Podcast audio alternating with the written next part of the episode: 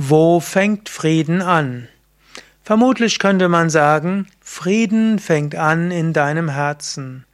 Vom Herzen her fühle dich verbunden in der Tiefe deiner Seele.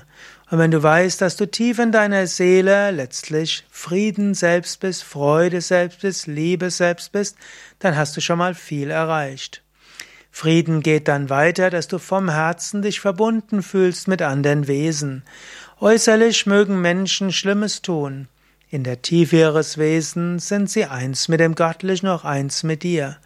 Wenn du so von der inneren Einstellung fühlst, dass im Inneren aller Wesen dieses Göttliche ist, hast du einen guten Beginn des Friedens.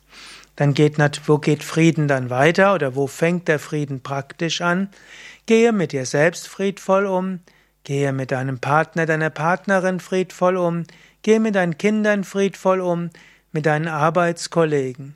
Und wenn das alles schwierig ist, dann gehe mindestens friedvoll um mit der Verkäuferin an der Kasse, gehe friedvoll um mit dem Briefträger, nicke den Menschen auf der Straße zu, hilf den Menschen, die etwas brauchen.